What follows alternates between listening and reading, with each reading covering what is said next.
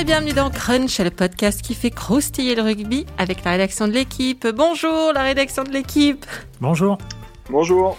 Cette semaine, on va passer le fait que finalement une finale, c'est pas si facile que ça à gagner apparemment, pour se consacrer à l'équipe de France. Euh, on va aussi passer le millième épisode du Je t'aime pas, moi non plus, entre la Ligue et la Fédé, pour parler du terrain, de tout le terrain, rien que du terrain, et des six matchs qui attendent les Bleus.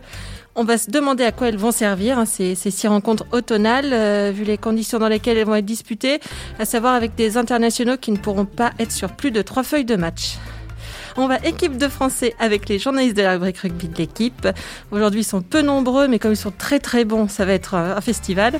Je suis avec Alexandre Bardot derrière son masque. Salut Alex. Salut. Et avec Renaud Bourret derrière son téléphone. Salut Renaud. Coucou. Voilà, vous savez tout. Alors c'est parti, flexion liée jeu. Alors c'est l'automne, euh, les feuilles jaunissent et les calendriers de rugby bleuissent. Aïe, les tests de l'équipe de France arrivent plus tôt cette année. Samedi, il y a un match de préparation contre le Pays de Galles pour se remettre dans le bain international. Le samedi d'après, ce sera la dernière rencontre du tournoi pour euh, peut-être euh, le gagner, hein, pourquoi pas, contre l'Irlande. Puis le 15 novembre viendra la petite nouvelle, euh, l'Autumn Nations Cup, c'est ça on dit euh, soit trois oppositions contre les Fidji en Écosse et contre l'Italie, ainsi qu'un match de classement contre l'Angleterre, l'Irlande, le Pays de Galles ou la Géorgie, euh, qui sont dans, dans la deuxième poule. Donc pour tout ça, après des tractations dignes des, meilleurs épisodes de Colanta, hein, entre les jaunes de la Ligue et les rouges de la Fédé, le sélectionneur Fabien Galtier, qui n'a pas gagné le totem d'immunité, devra faire avec des joueurs ne pouvant pas figurer sur plus de trois feuilles de match et avec seulement 31 euh, à la fois, contre 42 jusque-là. Exactement. Alex, euh, on sait que Fabien Galtier, justement, il aime, lui, la, la, régularité. Il avait tout bien calé sur, sur sa flèche du temps. Hein. Euh, il avait mis en place des entraînements à haute intensité très précis. Ça, remet tout en question, là euh... Ça remet quand même beaucoup de choses en question. En fait, si on regarde le tableau de manière brute, l'équipe de France, cet, cet, automne, aurait dû disputer hors Covid, on va dire, trois matchs plus un, l'Irlande, on va dire le, le, le match du tournoi à rattraper. Elle devait en disputer donc ça va dire quatre matchs. Elle va en, disputer six. Ça peut paraître intéressant comme deal. En réalité, quand on regarde dans le détail, comme tu le disais, il y aura, les joueurs ne pourront pas faire plus de trois matchs. Il y a un groupe de 31 au lieu de 42. Il y a aussi le fait que, par exemple, pour ce premier match, l'équipe de France ne va bénéficier que de cinq jours de préparation contre deux semaines si on revient au tournoi destination avant le premier match contre l'Angleterre. Ou si on, si on avait été dans une, dans une configuration classique, l'équipe de France aurait dû se préparer pendant deux semaines avant son premier match. Donc, en fait, ces, ces aspects-là interrogent quand même beaucoup sur euh, concrètement euh, en quoi cette tournée va pouvoir aider l'équipe de France à avancer dans la flèche du temps euh, tracée par Fabien Galtier?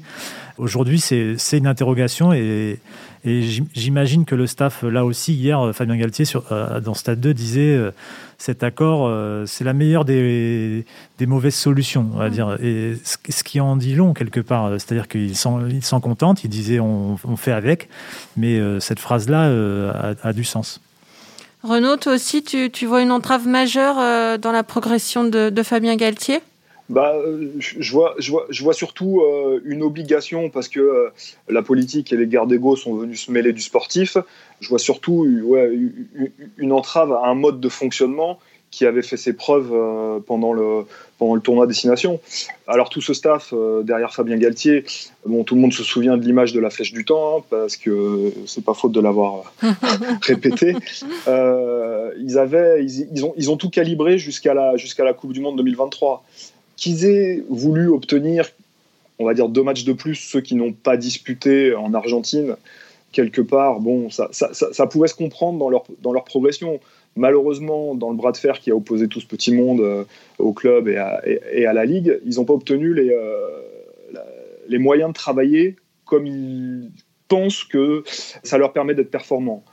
À partir de là, euh, on, peut, se poser la question de, de, de l'intérêt, oui, effectivement, de six matchs, avec trois matchs vraisemblablement où vous aurez la meilleure équipe de France et trois matchs où il va falloir bricoler, ou alors une autre, une autre façon de de fonctionner que définira ce staff. Et donc, un mix des deux, on ne sait pas trop encore, mais quoi qu'il se passe, on reviendra à du bricolage. Donc oui, je vois ça comme une, comme une entrave à la, à la progression et à la façon dont s'était organisé, organisé ce staff. Il y, a un autre aspect qui est hyper intéressant pour rentrer un peu plus dans le détail, c'est que l'équipe de France de Fabien Galtier, elle avait défini un mode de travail qui était donc, euh, euh, je parlais des deux semaines de préparation tout à l'heure, ça faisait partie du mode de travail d'une semaine, deux semaines avant le premier match. Mais dans le mode de travail, il y avait aussi le fait d'enchaîner les séances à haute intensité avant d'aborder les matchs. Là, elle ne va pas pouvoir travailler autant à haute intensité qu'elle l'espérait ou qu'elle en avait l'habitude. Et elle n'aura pas non plus une masse de joueurs euh, euh, aussi large que lors du dernier tournoi. Donc se pose même la question de est-ce que l'équipe de France, après cette période de confinement en plus, qui a forcément joué un moment sur l'état physique des joueurs, et aujourd'hui les joueurs, on ne sait pas dans quel état ils sont, est-ce qu'ils sont aussi prêts, autant dans le rythme qu'ils l'étaient au moment du dernier tournoi, tout ça pose la question de est-ce que l'équipe de France va arriver à atteindre, à retrouver euh, ce cette qualité de déplacement et d'intensité qu'elle avait atteinte durant le tournoi destination et qui lui permettait de matcher, en fait, qui faisait qu'on voyait cette équipe avancer. Là, est-ce que l'équipe de France va, va, va, retrouver ça? Je ne je, je, sais pas. Cette semaine, ils n'auront qu'une seule séance à haute intensité qui sera mercredi. Quand on sait que c'est en partie ça qui a permis à l'équipe de France de, de passer euh, des caps lors du dernier tournoi, c'est pas une bonne nouvelle. Oui, parce qu'on sait que notamment quand temps de jeu effectif entre le top 14 et les matchs internationaux, ça n'a pas vraiment grand-chose à voir. Ça n'a pas grand-chose à voir et ça a encore moins de choses à voir si on regarde les statistiques du début du top 14 où on, est, on, on, a perdu euh, peut-être 3-4 minutes de temps de jeu effectif euh, par match. Mais le temps de jeu effectif n'est qu'une donnée, il y a aussi l'intensité des matchs et des actions et, et, puis, pour l'instant on en est loin. Il va y avoir un, caractère euh, éclectique des niveaux de forme entre les joueurs de l'équipe de France eux-mêmes. Quand vous voyez les matchs qu'on disputait les Racing Men ou les Toulousains en Coupe d'Europe et certains clubs qui, euh, qui ont eu euh, de, l'intégralité quasiment de leurs matchs amicaux annulés et qui ont encore eu des matchs reportés euh, depuis le début du top 14, ça vous nivelle pas forcément, forcément ce groupe. On sait les joueurs un peu comment ils vivent tout ça ou ils s'expriment pas trop? Bon, alors, il y a, bon, il y a, il y a la, la, version que tout le monde a pu voir, hein, on the record. On, hmm. on, ira jouer où on nous dit de jouer. Ceux qui, sincèrement, bon, à leur place, qu'est-ce que vous voulez qu'ils disent Voilà. Après, il y a de moi ce que j'ai pu euh, un peu euh, relever euh, une forme de, de, de, de, comment dire de, de lassitude à ce qu'on vous demande en permanence à choisir entre papa et maman quoi. Mm. ce qui, ce qui n'a pas ce qui n'a pas vraiment de sens. Et après il y a aussi eu un peu de, déception pour certains de se dire bon bah ça veut dire que je vais être obligé de renoncer à trois sélections en équipe de France. Et ça c'est une réalité. Aujourd'hui aujourd'hui vous êtes un cadre de l'équipe de France bon, bah, il y a, y a, trois sélections, vous savez que vous candidaterez pas. Ça en a, je, je, je le sais, euh, ému certains. Hmm. Ce qui est sûr, c'est que ça va créer forcément deux équipes de France, en fait. Ce, ce, ce système à, à, trois feuilles par joueur euh, sur six matchs, ça va créer deux équipes de France et, et presque deux aventures. On ne sait pas comment Fabien Galtier va gérer, euh, va, gérer les, six matchs. comme le disait Renaud tout à l'heure, il va faire trois matchs avec l'équipe euh, A, on va dire, et puis trois matchs avec l'équipe B. Mais ce qui est sûr, c'est que mathématiquement, on a fait un calcul savant euh, digne d'un prix Nobel, il devra aligner au minimum 46 joueurs sur le, tournoi destination. Sans blessure, sans rien. Sans, sans, blessure, sans carton, sans, hmm sans choix aussi, euh, parce qu'il y a peut-être un joueur à un moment qui va lui déplaire sur un match et puis il va le sortir pour et, rappeler, et appeler quelqu'un d'autre. Donc 46 euh, joueurs, bah, c'est deux équipes et c'est et c'est aussi 46 euh, joueurs, plus de joueurs que, que ce qu'il a pu faire jouer jusque-là. Jusque-là, je crois, si mes calculs sont bons, qu'on est à 28 joueurs utilisés en 4 matchs. Donc il va falloir qu'il en lance sous son mandat, en tout cas 46 moins 28, 18 je ne me trompe pas. Euh, il va falloir qu'il lance 18 joueurs. Et alors ces joueurs-là, ce qui est intéressant, c'est qu'il a déjà intéressé des joueurs à l'équipe de France en en convoquant pas mal, notamment dans les tournois de destination. Au total, je crois qu'il y a eu 51 joueurs appelés en stage. Euh, donc il va pouvoir euh, aller piocher là-dedans. Mais dans ces 51 joueurs, il y a plein de joueurs qui n'ont pas d'expérience de l'équipe de France, d'avoir joué concrètement. Ils n'ont pas d'expérience internationale. Voilà, ça va être un vrai casse-tête pour eux je pense que c'est déjà un casse-tête euh, qui a commencé et qui va, qui va euh, se continuer euh, durant toute la tournée. C'est une situation qui est, qui est comment dire, ouais, j'ai pas envie de convoquer des mots trop forts, mais c'est quand même dommage de balayer comme ça tous les beaux principes qui semblaient porter leurs fruits à cette occasion-là, enfin, c'est une comparaison qu'on avait fait dans, le journal, mais est-ce que vous imaginez euh, Didier Deschamps être obligé de composer euh, son équipe de France avec euh, la deuxième moitié du tableau de Ligue 1 pour jouer des matchs internationaux?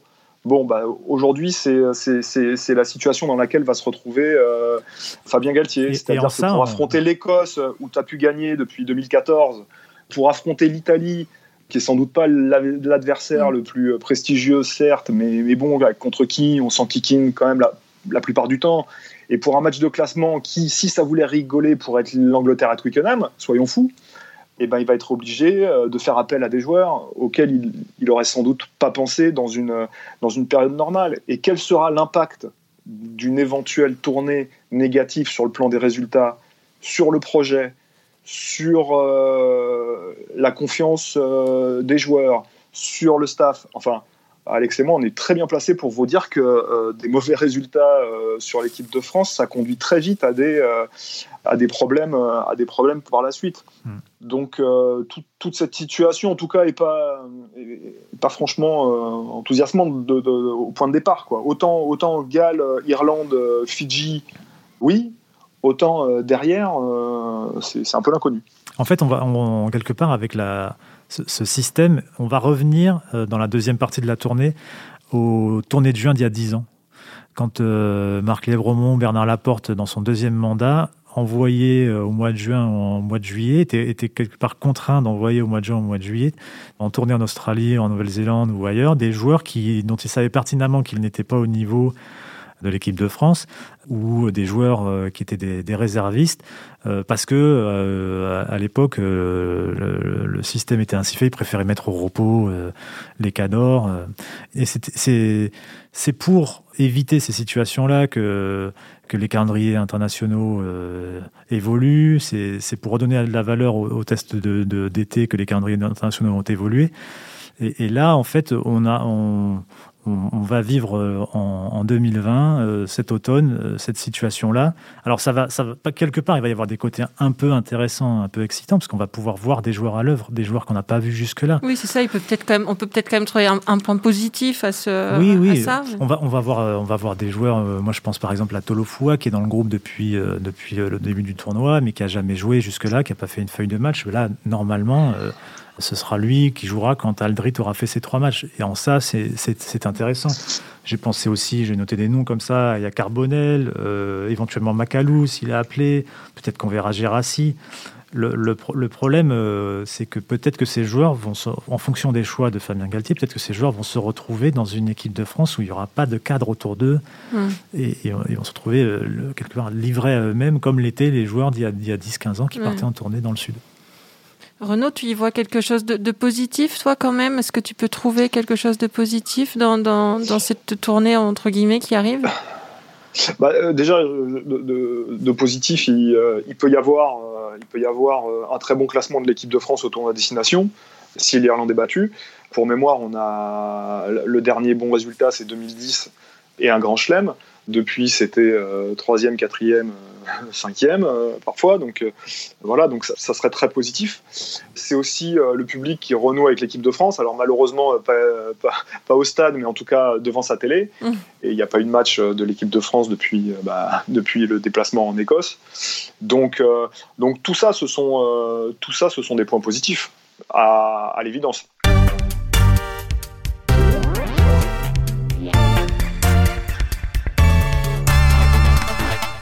On, s'est interrogé de manière plus précise sur la question du, numéro 10 euh, ce matin. On sait que Jalibert euh, a le, Covid, Carbonel qui n'a pas été retenu. On parle de, Ramos peut-être comme, comme second ouvreur euh, derrière Ntamak, d'Anthony Boutier aussi, tu nous, disais Alex. Dans un précédent épisode en, janvier, on évoquait la, grande quantité de très bons numéro 10 qu'on avait dans, le championnat. C'est un, un, peu bizarre, non, du coup, d'arriver à cette situation Alors en fait, pour revenir, dans la première liste, il y avait deux ouvreurs. Il y avait Ntamak et Jalibert. Euh, depuis, depuis, Jalibert a déclaré forfait, au moins pour le match des Gallois, à ma connaissance. Il y en a peut-être d'autres, je ne sais pas. Ça, ça, dépend de quel type de Covid il a eu. Mais euh, quand Jalibert a déclaré forfait, Fabien Galtier, a, au lieu d'appeler un ouvreur, qui, aurait pu être Carbonel, qui était le, troisième ouvreur lors du tournoi, a préféré appeler Gabin Villiers, un ailier c'est un choix sur lequel il n'a pas eu l'occasion de s'exprimer encore. Je pense que la question lui sera peut-être posée jeudi au moment où il annoncera la composition d'équipe. Mais en tout cas, ça fait qu'aujourd'hui, de 10 de métiers ou de 10 habituels en club, il y en a qu'un, c'est Romain Tamac. Et que bah, du coup, il faut regarder dans, le reste de l'effectif pour euh, essayer de deviner qui pourrait être le, deuxième numéro 10, euh, puisque ça peut être un rôle important. Hein. Le deuxième numéro 10, c'est pas, pas un détail. Si on se souvient du dernier Écosse-France, par exemple, je crois que Jalibert était rentré au bout d'un quart d'heure. Et dans, les joueurs qui ont déjà joué 10 en équipe de France, en club, je veux dire, il y a Serin Dupont, qui sont de numéro 9, et puis il y a, il y a Boutier et Ramos Boutier étant titulaire à l'arrière, les deux, Dupont et Serein étant les, appelés à, tourner à la mêlée, euh, enfin à être le titulaire et le remplaçant à la mêlée, on peut, on peut penser que ce serait plutôt Ramos le, le, le, choix, ou enfin le joueur désigné, qui pourrait en plus couvrir 10 et 15 en étant sur le banc. Mais ça, va être un point intéressant, une question qui sera sans doute posée à, Fabien Galtier euh, jeudi quand il, quand il annoncera la composition d'équipe et, euh, la composition du banc de touche aussi.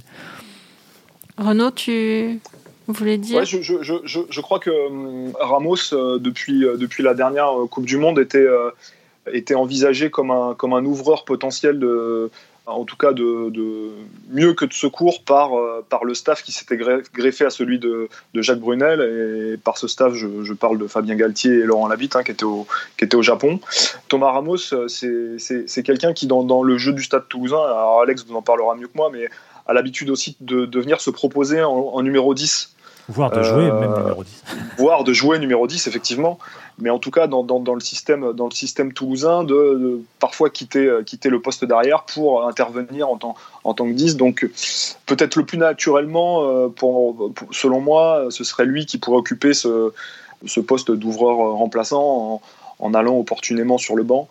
Sachant que si j'ai bien compris les informations qui, qui, nous sont remontées depuis, euh, depuis le début des tractations sur 4 euh, matchs, 5 matchs, 6 matchs, 3 matchs, pas de matchs, euh, des mmh. matchs, ils avaient quand même très envie sur les, les, les, les, premiers tests à enjeu de, de ressusciter l'équipe qui a donné pleinement satisfaction au début du tournoi. Et donc, ça, ça, ça sous-entendrait de replacer Boutier à l'arrière, mmh. qui a été l'une des révélations, l'une des révélations de l'hiver dernier voilà, dans l'idée, dans l'idée, en fonction des, niveaux de forme et de, des et de l'entraînement à haute intensité auquel euh, on aura le droit mercredi, voilà, je, crois que l'intention, elle était, elle était celle-là.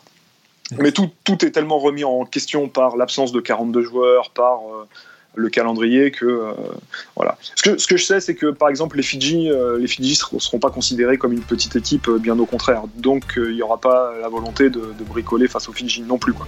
Eh bien, écoutez, c'était très intéressant tout ça, messieurs. On ne s'est pas enquiquiné, hein, comme euh, dit Renaud. T'as vu, je dis moins de gros mots cette année. Ah oui, c'est très très bien. Tu as fait beaucoup de progrès.